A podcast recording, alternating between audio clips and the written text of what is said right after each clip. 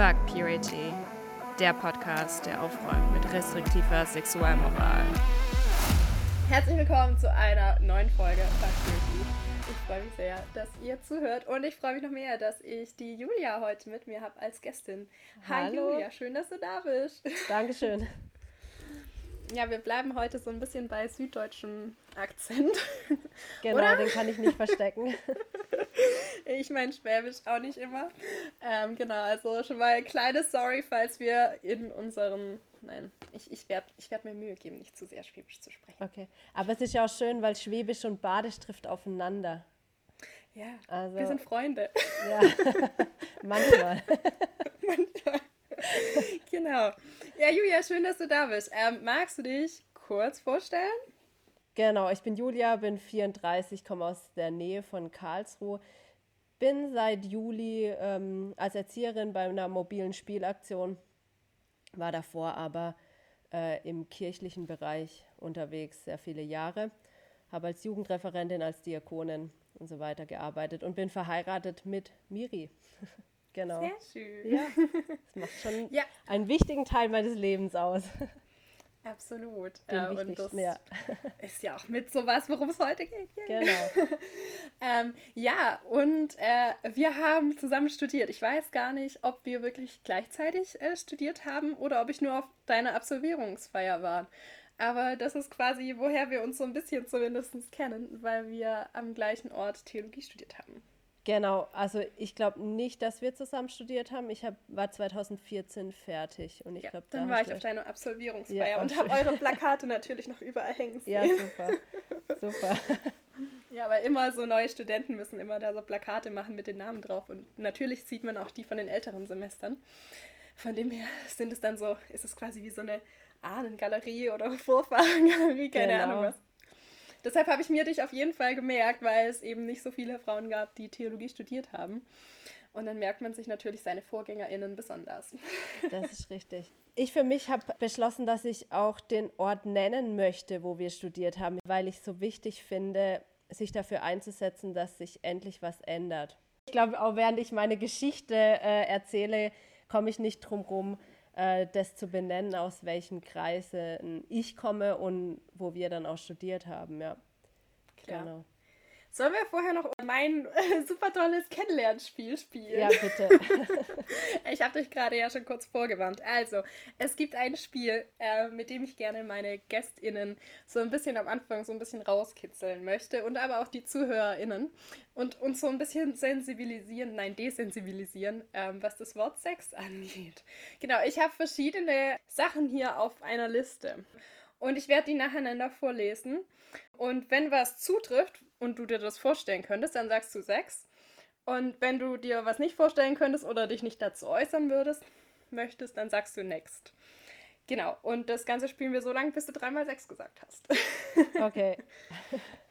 Los geht's. Und am besten machen wir das schnell und wir müssen auch nicht drüber sprechen. Können Okay. Aber. okay, dann starte ich. Würdest du Nacktbilder von dir machen lassen? Next. Würdest du dich tätowieren lassen? Sex. Würdest du ohne BH vor die Tür gehen? Sex. Würdest du mit, deiner, mit einer Person deines Geschlechts Sex haben? Sex. Yeah, Oh, das wir ging ja schnell. ja, sage ich doch. Vielleicht müssen wir doch Se Sex fragen. Oder bis, bis man. Scheiße. Das war sechsmal gesagt. Ja, ja, genau. Das war mein Vorschlag am Anfang. Okay, wir machen weiter. Weiter, ja, gut. Würdest du Sextoys verwenden? Sex. Würdest du über Vorlieben und Wünsche mit deinem Sexualpartner sprechen? Oder deiner Sex. Sexualpartnerin? Ähm, würdest du eine Person, mit der du nicht in einer Beziehung bist, küssen? Next. Würdest du dich beim Sex filmen? Next. Würdest du Pornos schauen? Sex. Okay, ich glaube, wir sind bei, sind wir bei Sex? Oder noch? Ja, ja, ich habe mitgezählt. Ja, du Waren ja gar nicht ich so krasse Fragen. Ich habe noch krassere, aber ich habe sie nicht alle vorgelesen. Ich muss ja noch fürs nächste Mal aufheben. Cool. Jetzt haben wir schon ein paar Sachen von dir gehört. Haben uns mit dem Thema Sexualität ein bisschen angenähert. Ähm, wollen jetzt aber ähm, ja, einfach über deine Geschichte ein bisschen sprechen. Ähm, genau, ich bin sehr gespannt. Ich habe deine Geschichte nur so ein bisschen am Rande mitbekommen. Ja. Aber mich würde, ähm, genau, ich glaube, ich fände es einfach spannend, so allgemein so, wie bist du aufgewachsen ähm, und was hat dann halt eben so was, also genau, du bist ja wahrscheinlich auch in einem christlichen Kontext aufgewachsen und Tatsächlich wir können gerne nicht. einfach, nicht? Nein, Okay, dann bist du äh, Ja. rekrutiert worden. ich bin äh, ja nicht in einem christlichen Kontext aufgewachsen tatsächlich. Also meine Eltern haben mit dem Glauben nicht wirklich was am Hut. Ich bin nie in Kirche gegangen, in Gemeinde gegangen ähm, und kam erst tatsächlich durch meine Konfirmation ähm, da dazu, dass ich mich angefangen habe, für Glaube, für Gott zu interessieren und bin dann in einem Teenkreis gelandet. Ähm, vom, und das sage ich jetzt einfach vom EC. Genau, und da bin ich hängen geblieben und äh, bin dadurch auch äh, zu einer Liebenzeller Gemeinschaft gekommen. Und so bin ich da reingewachsen und das hat äh, schon maßgeblich auch meine Teenie-Zeit, meine Jugendzeit einfach ganz, ganz stark geprägt. Ja. Spannend. Ja, und meine Eltern zum, also ich bin echt so froh, dass die äh, da nicht so äh, drin sind, weil ich wusste, wenn ich mich bei ihnen oute, dann ist alles relativ entspannt, ja. Da bin ich Okay. sehr dankbar im Nachhinein dafür. Ja. Da musste ich Krass. mir zum Glück keine großen Gedanken drum machen. Ja. Ähm, hast du das Gefühl gehabt, dass du dich dann, also quasi, du hast ja, du bist ja dann wahrscheinlich schon auch freier aufgewachsen, zumindest nicht mit einem vorgefertigten System, was man darf und was man nicht, oder ich weiß es nicht. Ähm, würdest du sagen, das hat sich dann nochmal geändert, dadurch, dass du dann in diesen Teenkreis gegangen bist? Also, dass sich deine moralischen Vorstellungen da voll. irgendwie nochmal gewandelt haben? Definitiv. Hattest du vorher so ein Leben, wo du dich so ausgelebt hast? Äh, kann man auch nicht unbedingt sagen, weil ich war total das schüchterne Kind. Also ich Okay. habe mich vieles gar nicht getraut und so. Und von dem her würde ich jetzt nicht sagen, boah, ich habe voll viel ausgelebt oder so, ähm, Mhm. weil das gar nicht zu meiner Persönlichkeit gepasst hat. Ähm, Okay. Genau, und ich bin ja dann schon mit 13 in den Teenkreis gekommen, 13, 14 ungefähr war das. Und äh, da haben sich dann doch relativ schnell auch meine Moralvorstellungen verändert, ja. Und ich habe mich da ganz schön ja angepasst und äh, habe so denken begonnen, sag ich mal so, ja. Genau. Ja. Also dasselbe für dich annehmen. Hast du es zum Beispiel gemerkt, dass du irgendwelche Filme oder Sachen nicht mehr geguckt hast, die du vorher, die vorher okay waren? Tatsächlich, ja, ich kann mich noch daran erinnern, ich habe damals äh, mega viele gebrannte CDs gehabt und habe mir halt aus dem Internet illegal meine Musik runtergezogen und so, wie man es halt damals so gemacht hat. Äh, und dann äh, kam ich tatsächlich mal von einer Veranstaltung heim und wusste, das ist Sünde, das ist falsch und ich habe das ganze Zeug genommen, habe es weggeschmissen und es war für mich dann klar, sowas gibt es in meinem Leben nicht mehr. Also solche Sachen habe ich äh, ganz stark äh, gemerkt, ja. Krass. Ja, aber Ja. wie das dann auch einen Einfluss hat, eben so eine, so in so eine Gruppierung eben zu kommen, dass man halt eben auch, dass es eben auch Einfluss hat auf die Kultur, die man konsumiert. Also das an ähm, Medien oder das an Film, Musik und so weiter, ähm, bekommt dann erstmal schon einen ziemlichen Filter. Ja, Ja, voll. spannend. Voll. Natürlich und auch äh, klassisches Beispiel Thema Selbstbefriedigung. Pornos gucken und so. Das war einfach klar, das äh, geht nicht und das war immer wieder auch ein Kampf, ein Kampf damals, ja. Achso, weil vorher war es ja erlaubt, ne? Also bevor du. Ja, also ich meine, ich war ja dann in dem Alter, da machst du dann die ersten Erfahrungen da damit, würde ich sagen. Und dann war aber schnell klar, okay, das, das passt irgendwie nicht zum Glauben, also darf das nicht sein so und ähm, ja, genau. Ja. Aber gab es noch eine Zeit, wo du diese Erfahrungen machen konntest, ohne dieses ethisch schlechte Gewissen? Gab es auch, ja. Okay. Aber relativ kurz, würde ich sagen. Schade. Ja. Ja.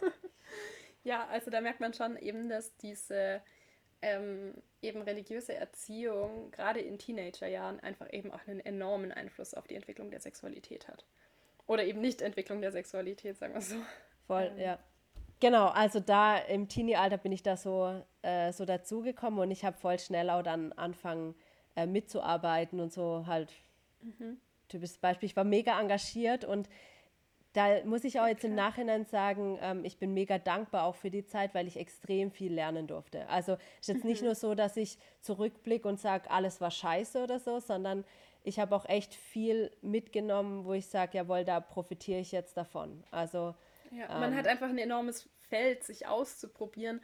Und wird schon auch sehr in seinen Talenten gefördert. Also Total, ja. Cool. Und das schätze ja. ich mega. Also als Teenie und Jugendliche so eine Chance bekommen zu haben, vor vielen Kindern zu reden oder keine Ahnung, was man halt alles so macht, ja, äh, das finde ich enorm. Das hat auch extrem ähm, an, also mich positiv gepusht in meinem Selbstwert und so ähm, mhm. und mich so ein bisschen aus der Reserve gelockt, weil wie gesagt, ich war mega schüchtern und das hat einen positiven Einfluss auch gehabt auf mein Leben und das ist mir ähm, bei allem, was ich jetzt vielleicht auch noch Negatives sage oder so, voll wichtig auch zu betonen, dass nicht alles schlecht ist, aber ich musste jetzt erst an den Punkt kommen, deshalb habe ich auch ganz lang keinen Podcast oder so äh, aufgenommen, weil ich wusste, boah, ich bin so sarkastisch und so verurteilend und negativ unterwegs, das bringt nichts, ich würde die, ja, ich würde einfach voll die unfairen Aussagen machen, das will ich nicht, ja.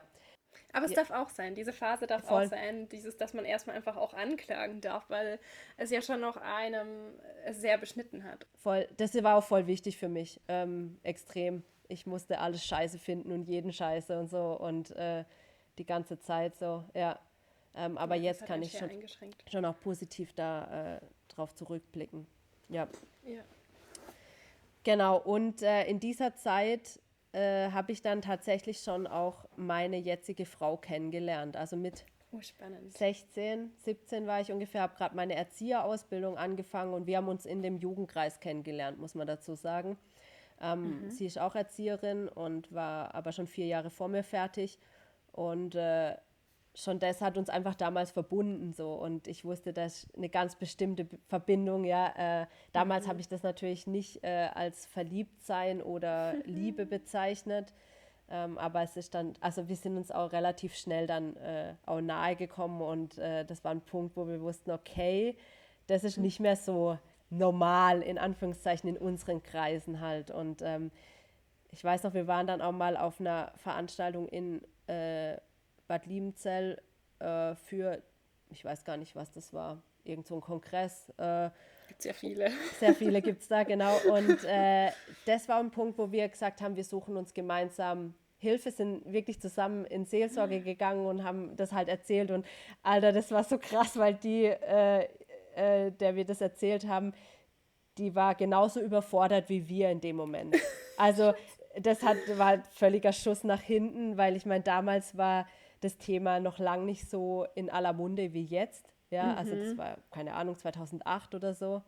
Ähm, mhm. Und äh, das war echt lustig. Auf jeden Fall, wir haben alles daran gesetzt, dass, dass das zwischen uns aufhört. Also irgendwann sind wir aber in der Kiste mhm. gelandet und äh, und so weiter. Ja, also im Jugendkreis waren. Krass. In der Zeit, wo okay. wir im Jugendkreis waren, ja, da ging schon was zwischen uns und so. Also, Wie äh, cool. Äh, und, und es war aber immer klar, das darf nicht sein. Wir saßen so oft mhm. heulend da, haben gebetet und es war ganz, ganz mm. schlimm. Ja, und wir haben auch oh, nie ja. das bezeichnet, dass wir, wir haben uns nie gesagt, dass wir ineinander verliebt sind. Wir haben nie gesagt, was wir, dem, was wir für den anderen empfinden. Und äh, wir haben das auch nie als Beziehung bezeichnet, sondern also war, war furchtbar, also wirklich, es war mhm. schlimm. Und ähm, wir haben das auch nicht gemacht, weil wir einfach Angst hatten, wenn wir das voreinander aussprechen, dann verlieren wir uns, weil mhm. der andere vielleicht überfordert ist oder klar war, das darf ja nicht sein. Und wir hatten auch Angst, wenn es rauskommt, dass wir unser komplettes soziales Umfeld verlieren, unsere Gemeinde verlieren, unsere Freunde verlieren. Die Angst war übrigens Auf auch berechtigt, berechtigt, Also, weil ich meine, ja. die Erfahrung haben wir jetzt halt im Nachhinein gemacht, aber mhm. ähm, ja, äh, das war schon echt sehr, sehr krass. Also diese Zeit, diese Jugendzeit, so wo wir uns kennengelernt haben, zwischen, sag ich mal, bei mir war es 17 bis 20 ungefähr, die war echt mhm. Horror. Also ja, ich mega, also ich war mega, mega engagiert in der Gemeinde, Jungschar, Teamkreis, Jugendkreis, alles, was halt so dazugehört. Mhm. Äh, und ich war, für mich war immer klar, das darf nie rauskommen und es soll auch nicht sein und ich werde alles dafür geben, um diese Gefühle loszuwerden um, mhm. und dagegen anzukämpfen, ja, genau. Das ist krass, weil man ja dann so gegen sich kämpfen muss. Voll. Also ich, voll. ich meine, ich, ich kann es jetzt noch nicht so äh, völlig nachvollziehen, aber ich weiß, dass ich auch eben ähm, Beziehungen hatte oder dass ich eben auch mit dem Thema Masturbation gekämpft habe. Und letztendlich, man, man, ich habe mich gehasst dafür, überhaupt verliebt zu sein, weil ich nicht das Gefühl hatte, dass ich jetzt überhaupt schon eine Beziehung haben durfte, weil ja eh man quasi erst verheiratet sein muss, um irgendwie weitergehen zu können. Und ich finde das so krass, wie man dann so gegen sich kämpft. Und Voll. gerade wenn ihr ja eigentlich euch beide gegenseitig mögt und gern habt, ähm, aber das alles nicht sein darf und du ja eben auch eben Vorbildfunktion quasi hast Voll. und da dann quasi nochmal mehr dich an die Sachen halten musst, ist es einfach die übelste Zerreißprobe. Total. Also, ähm, oh. Das war das war einfach eine richtig heftige und Scheißzeit. Also ich kann es nicht anders sagen, mhm. ja. Ähm, genau, ich habe mich dann auch irgendwann, da, das ist echt krass, ich habe mich irgendwann dann auch unserem Jugendkreisleiter anvertraut und habe ihm das erzählt. Ähm, mhm. Auch noch einem Mann. Ich frage mich warum, aber gut. Ach, super. äh, auf jeden es Fall. gab aber meistens nur Jugendkreisleiter. Ja, oder? ja, also genau. ähm, und der kam dann schön mit dieser Stelle in Matthäus, so von wegen, das muss aufhören, sonst muss er das äh, von Ältestenkreis bringen. Und wenn es da nicht Scheiße. aufhört, dann vor die Gemeinde und so. Und hat da einfach so mega Druck ausgeübt. Also ähm, Heftig. Und das war schon auch nochmal heftig, wo ich wusste, scheiße, scheiße, scheiße. Wenn das irgendwie rauskommt, dann bin ich komplett sozial abgeschnitten, bin einfach am Arsch mhm. so. Ja, ich verliere dann alles, was ich habe. Das war immer diese Angst, alles zu verlieren, was man hat. Ja.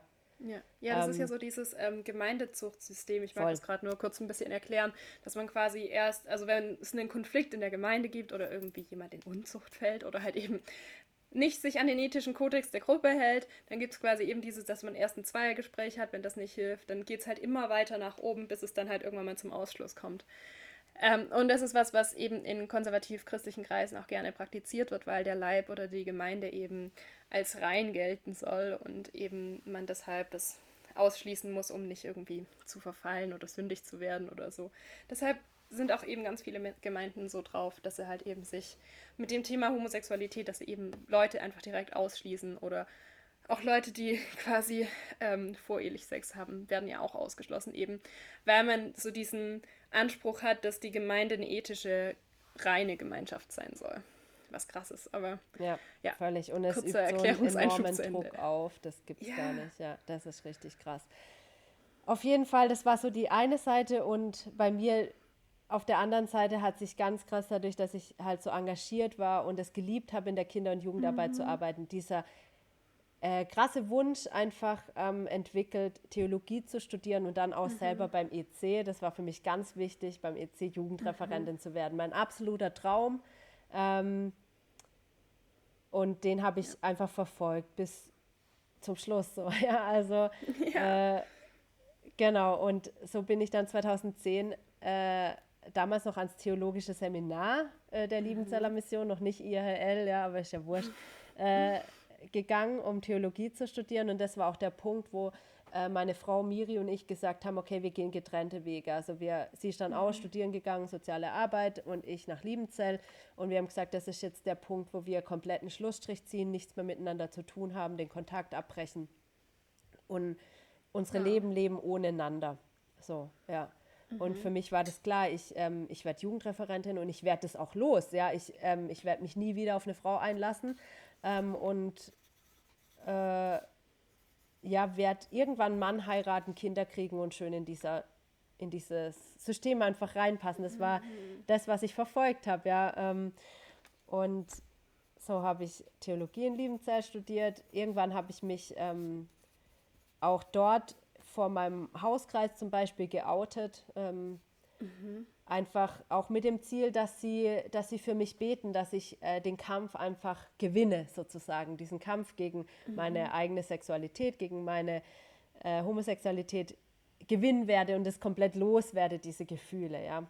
Ähm, mhm. Genau, weil spannend war, äh, meine Frau und ich hatten immer wieder, trotz dass wir nicht viel Kontakt hat, hatten, immer wieder Berührungspunkte, weil wir gemeinsame Freunde hatten. Haben wir uns gesehen mhm. auf Geburtstagen oder auf einer Hochzeit oder so, wo wir immer wieder gespürt haben, boah, da ist was, ja, und mhm.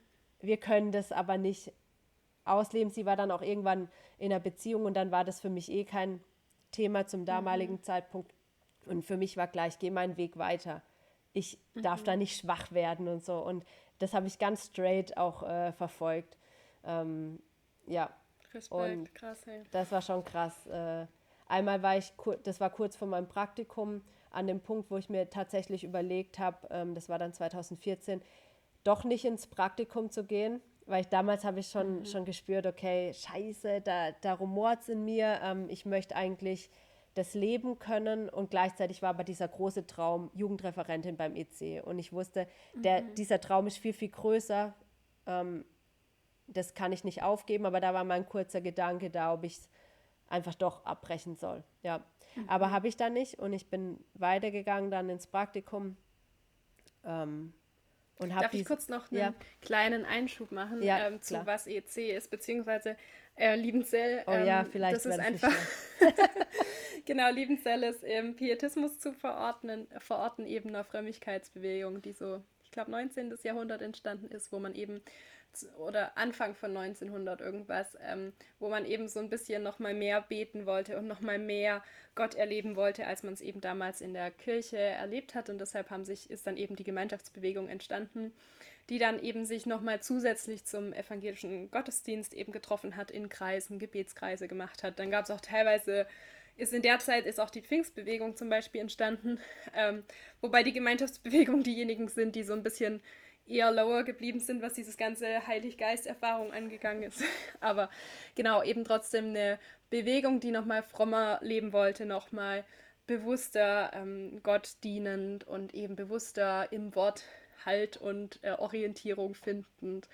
Ähm, genau. Und eben Pietismus, ja. Und an sich ja nichts Schlechtes, ja. Das ist mir voll wichtig. Ist ja voll, voll gut, wenn Leute sagen, oh yeah, ähm, wir wollen das für unser Leben, aber das Krasse ist halt, was dann daraus auch, sage ich mal, entstanden ist jetzt gerade, was ich auch dann erfahren habe, dieses, okay, mhm. regelbewusste und du musst so und so sein und so und so leben, nur dann bist du heilig genug und ja, genau. Genau, eben was oftmals mit einhergeht mit so einer Bewegung ist eben, dass man auch ein engeres Schriftverständnis entwickelt und eben dann ein weniger ein Schriftverständnis hat, das halt versucht, die Schrift in der Zeit einzuordnen, sondern eher so ein ähm, das ist Gottes Wort und das müssen wir so komplett jetzt auch heute leben. Also es ist, ähm, wobei ich fand das halt eben spannend, was mir eben das Theologiestudium eben geholfen hat, ist einfach eben an diese Texte einfach aus einem anderen Blickwinkel ranzugehen und zu merken, hey, das sind Texte, die sind in ihrer Zeit entstanden mhm.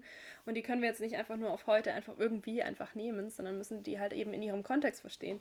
Und ich weiß jetzt nicht, wie viel historische Kritik ihr ähm, noch hattet, als es das theologische Seminar war, aber bei uns war es ja dann schon vom wissenschaftlichen Standard her schon auch ähnlich zur Uni, was ich dann schon auch gut fand. Also uns wurde nicht gesagt, was wir glauben sollen und was wir äh, lernen sollen. Es wurde schon auch dieser historisch-kritische Ansatz äh, vermittelt, aber die Dozenten natürlich schon auch eher mit einem bibeltreueren Ansatz, aber den haben sie uns nicht aufgezogen. Ja, ich habe es schon auch ähnlich erlebt, auf jeden Fall. Mhm. Wobei, wenn ich mich jetzt an Dogmatik oder Ethik erinnere, da war schon auch, hatte ich das Gefühl, ganz klar auch eine, eine Richtung vorgeben, was mhm. ist jetzt richtig, was falsch, sage ich jetzt mal einfach so salopp daher. Wir haben schon diskutiert, gerade auch im sexualethischen Bereich und so und die verschiedenen mhm. Meinungen beleuchtet.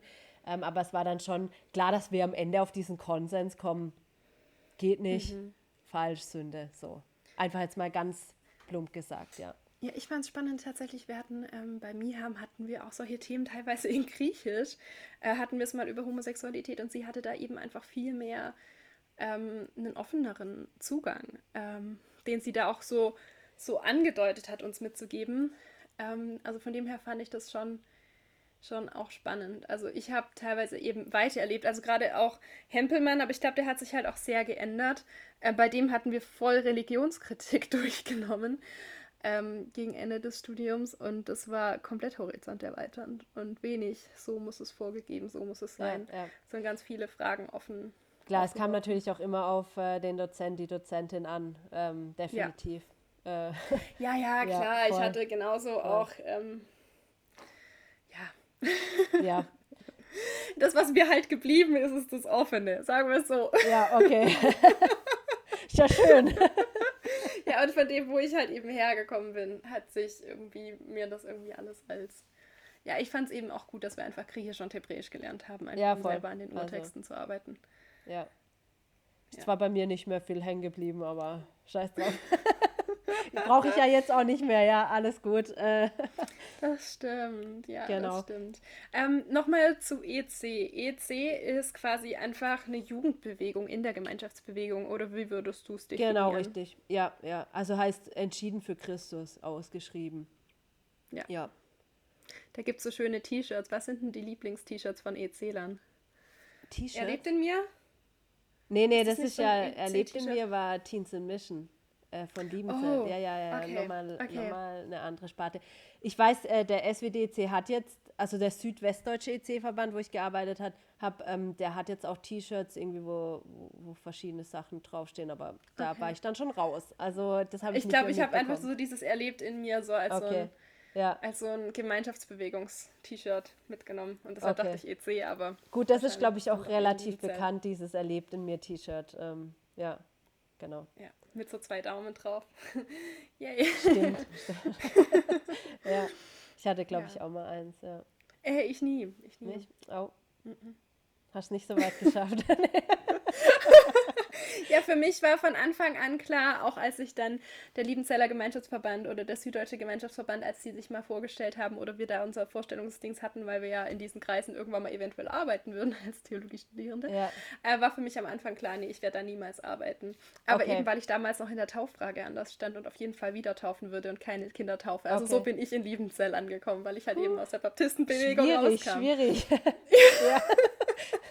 hat sich dann im Laufe der Zeit auch gewandelt und ich habe dann so auch verstehen können, warum man Kindertaufe macht. Ähm, durch die theologischen Argumentationen, die man dann so in äh, Kasualienkurs und so gelernt hat. Aber ja, Aber das finde ich irgendwie das Schöne jetzt, wenn du das sagst, dass es doch auch manche Punkte gibt, wo man dann sagt, okay, ja, da kann man das nachvollziehen und kann man auch dahinter stehen. Also Mhm. ja, es ist ja nicht nur alles komplett trennend, sondern Ja. in manchen Sachen findet man auch Gemeinsamkeit. Das ist mir voll wichtig, irgendwie das auch äh, einfach zu betonen, ja.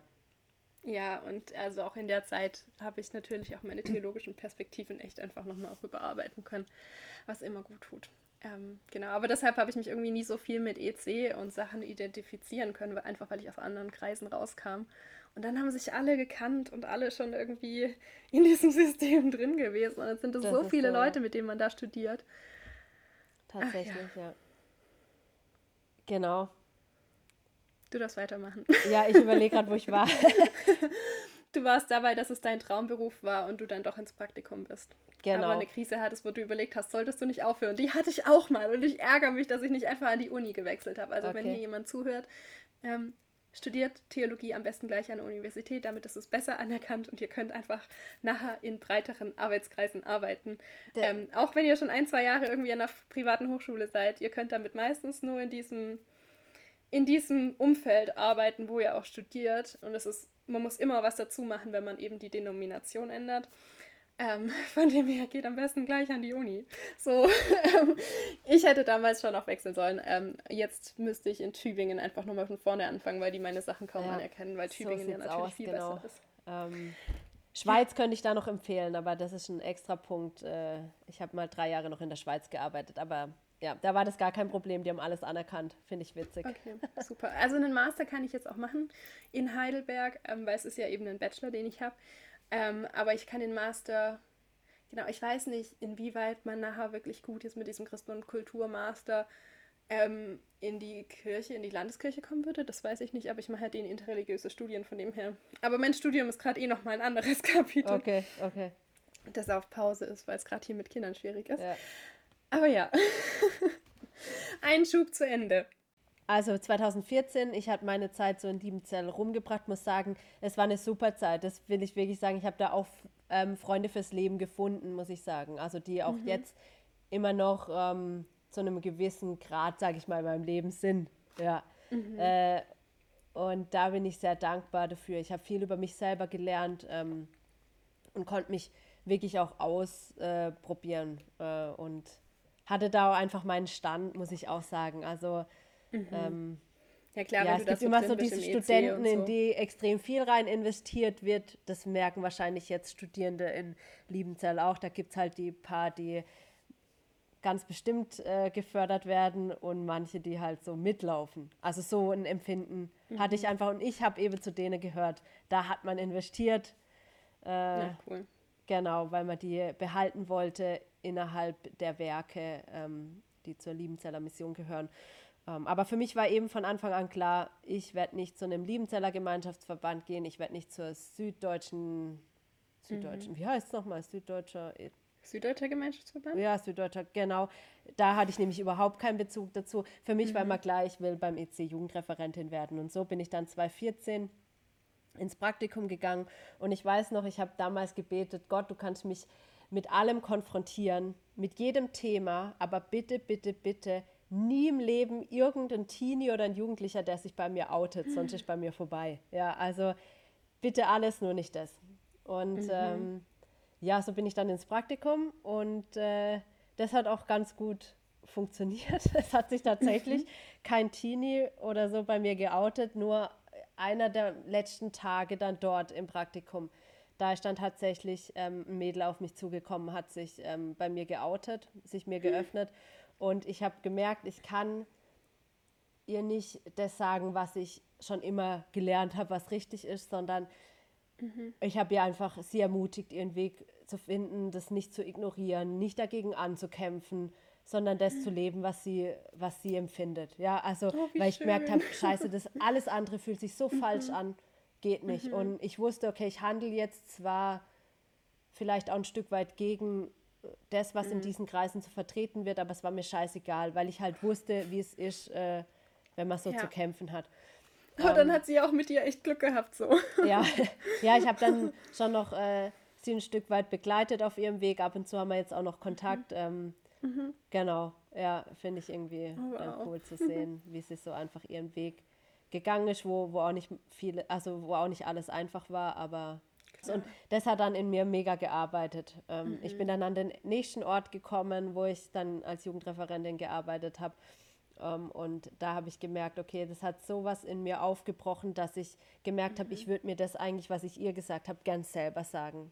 So, ja. lebt es einfach, entdeck es und guck einfach, was draus passiert, fertig, mach deine Erfahrungen und gut ist. Mhm. Und das war für mich extrem wichtig, mhm. weil dann so ein Prozess losgegangen ist, wo ich gemerkt habe, okay, ich fange jetzt an, das nochmal anders zu sehen.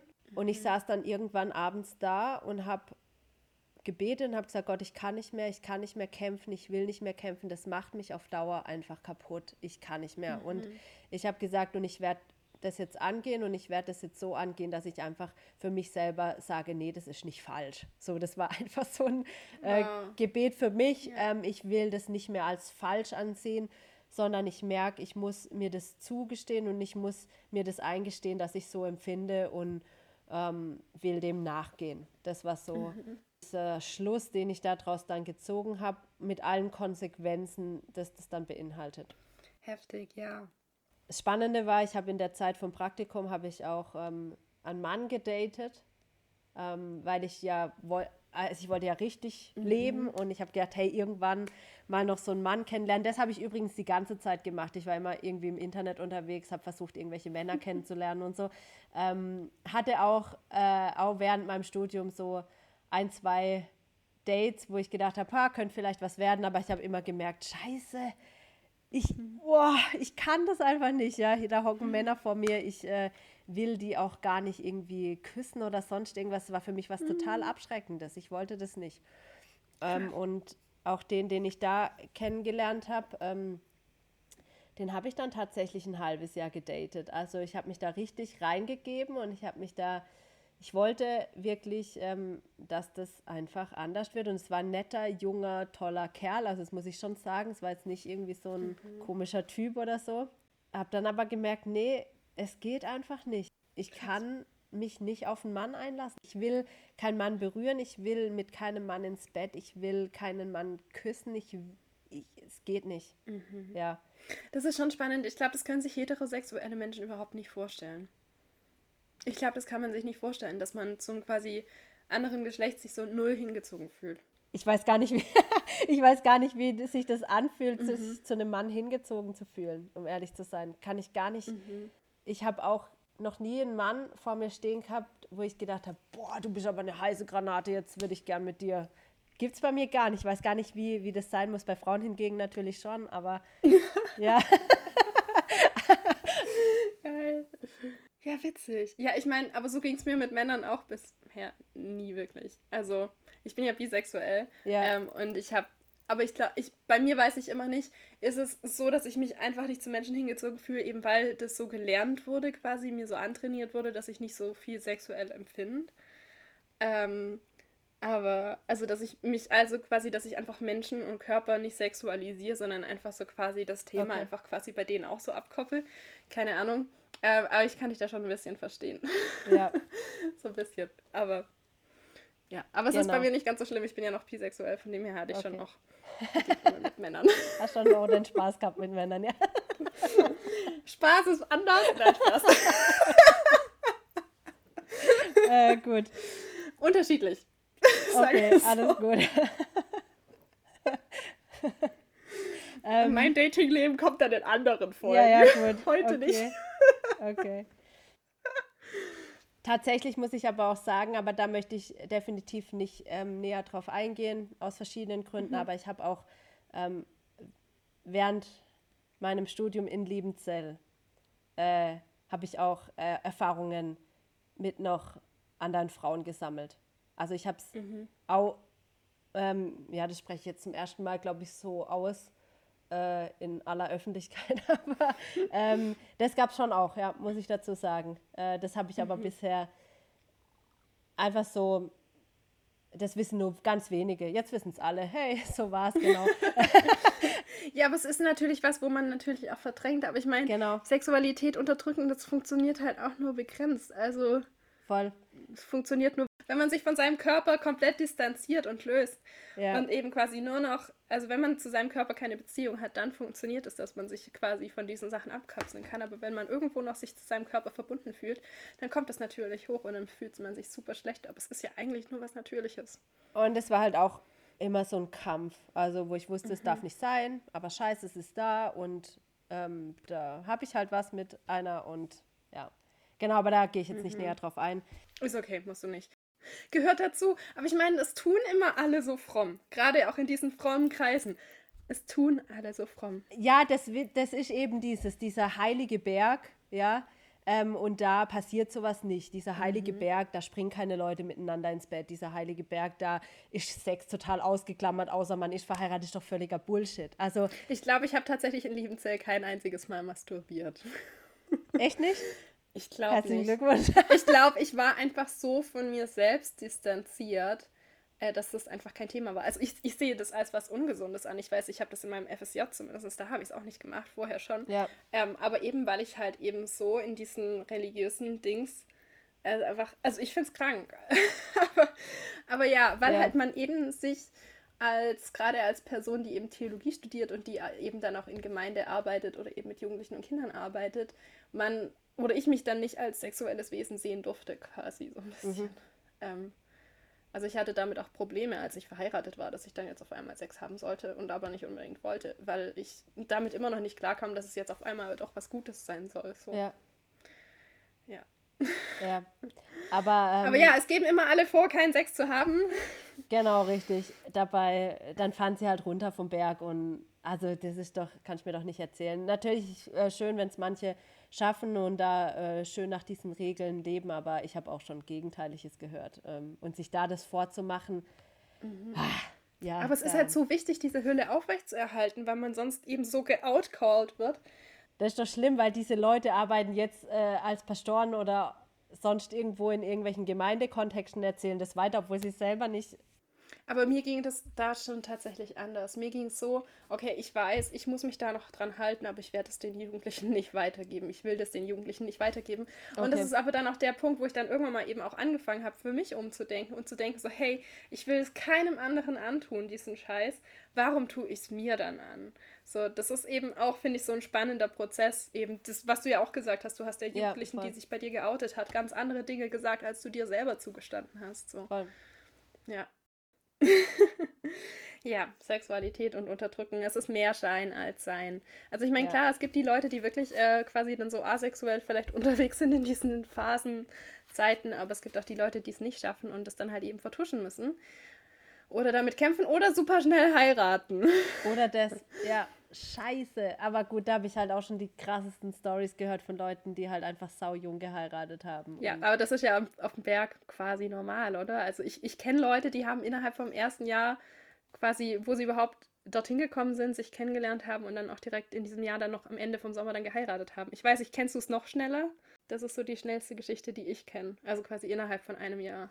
Okay, nee, so, so krass habe ich es nicht kennengelernt, aber Ich habe selber super schnell geheiratet, eben weil es so, so dieses so heiraten und die richtigen Partner finden quasi so voll das Ding war in diesem System. Halt eben, wenn man in dieses System reinpassen will, das hast du ja auch erlebt, dann kriegt man das als Frau schon auch vermittelt, dass man einen Mann braucht. Oder habe ich zumindest so mitgenommen und wollte natürlich reinpassen und habe dann eben halt auch geschaut, dass ich da dann auch ähm, da so alle Sachen irgendwie geregelt kriege, um dann halt eben reinzupassen und dann weitermachen zu können und mein Leben endlich Okay. planen zu können.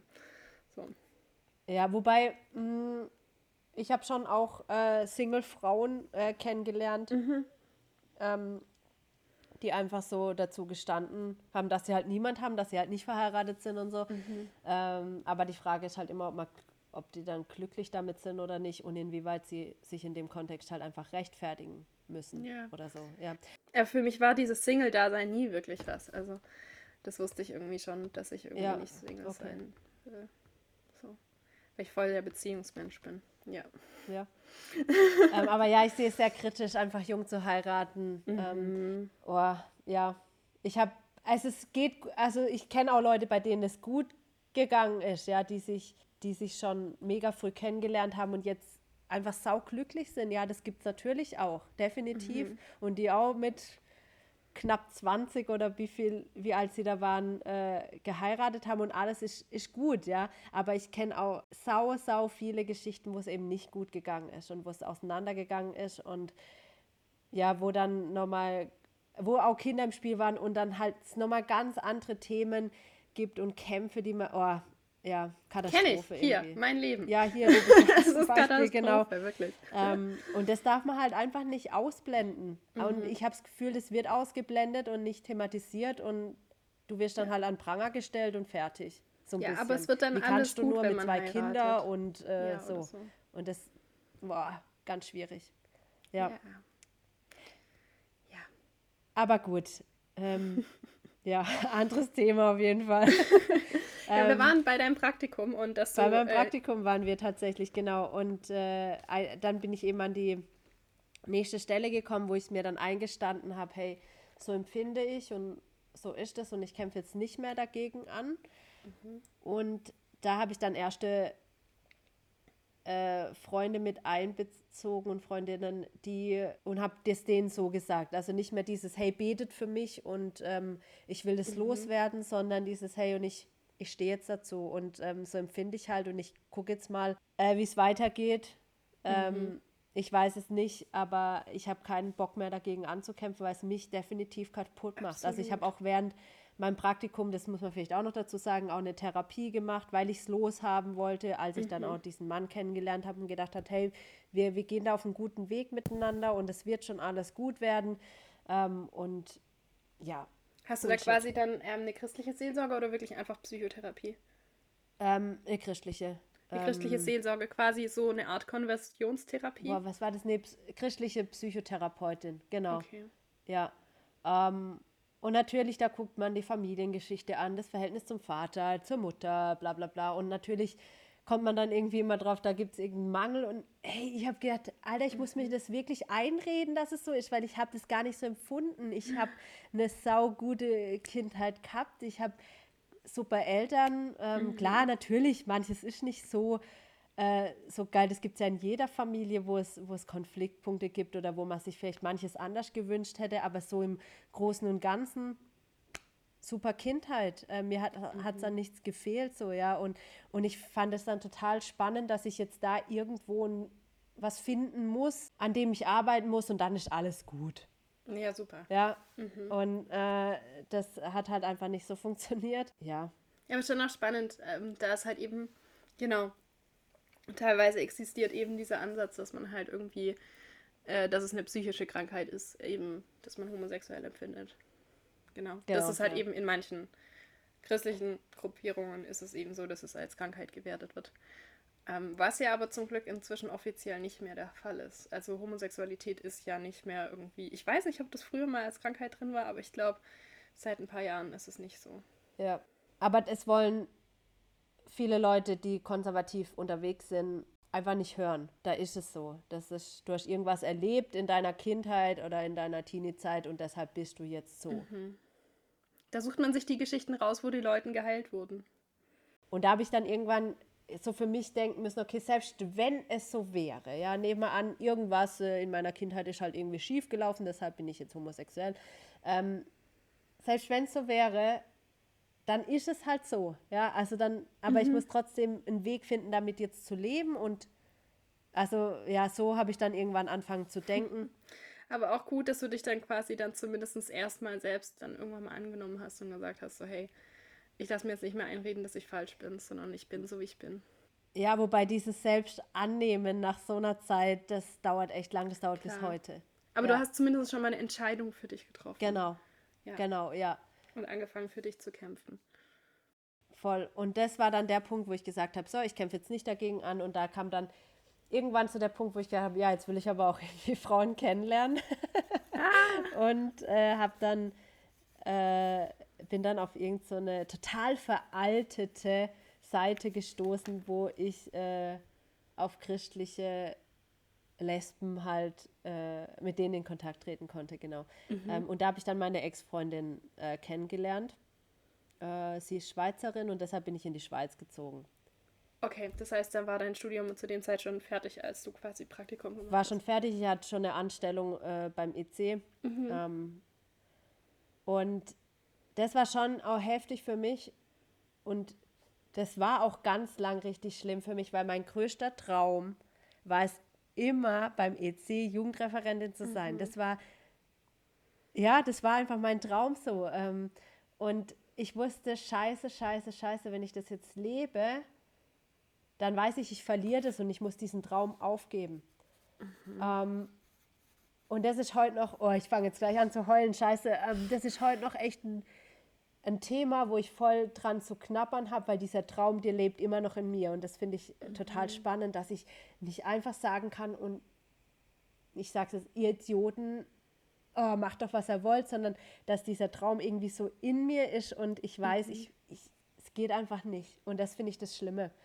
Ähm, mhm. Ähm, ja, und das fand ich auch damals ein richtig krasser Kampf. Da hat ein ganz neuer Kampf angefangen, ja. mir zu überlegen, hey, gebe ich diesen Traum wirklich auf?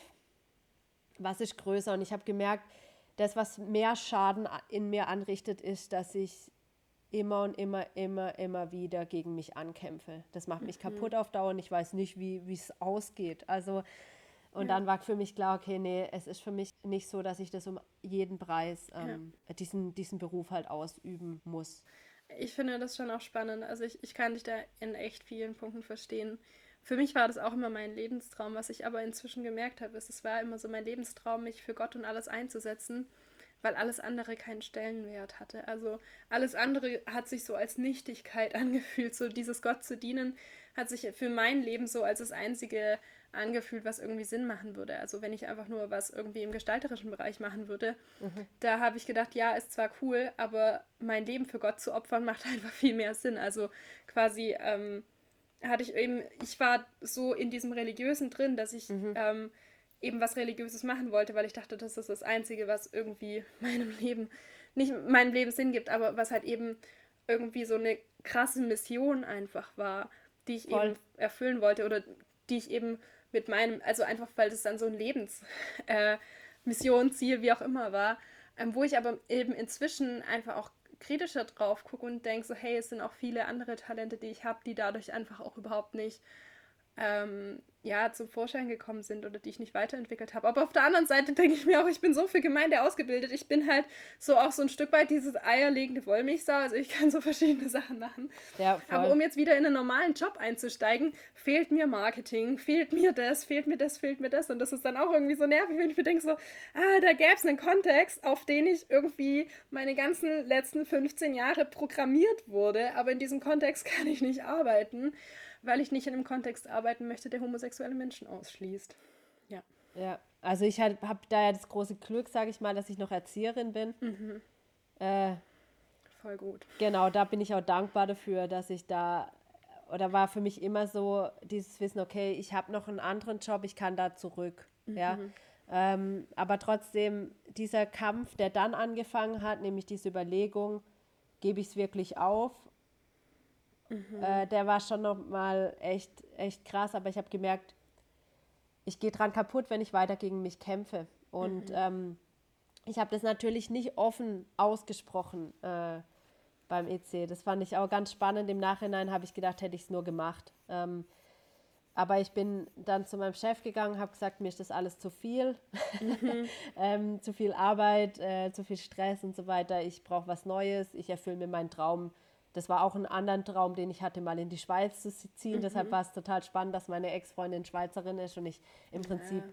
das dann machen konnte. Und ähm, ja, habe das halt irgendwie vorgeschoben, aber habe nie ausgesprochen, ähm, ich, ich bin lesbisch. Äh, konnte ich damals, glaube ich, auch noch nicht dieses Wort in den Mund nehmen. So. Mhm. Ähm, ja. Ja, spannend. Äh, und weil ich auch Angst hatte, einfach, ich hatte so dermaßen Angst vor den Reaktionen.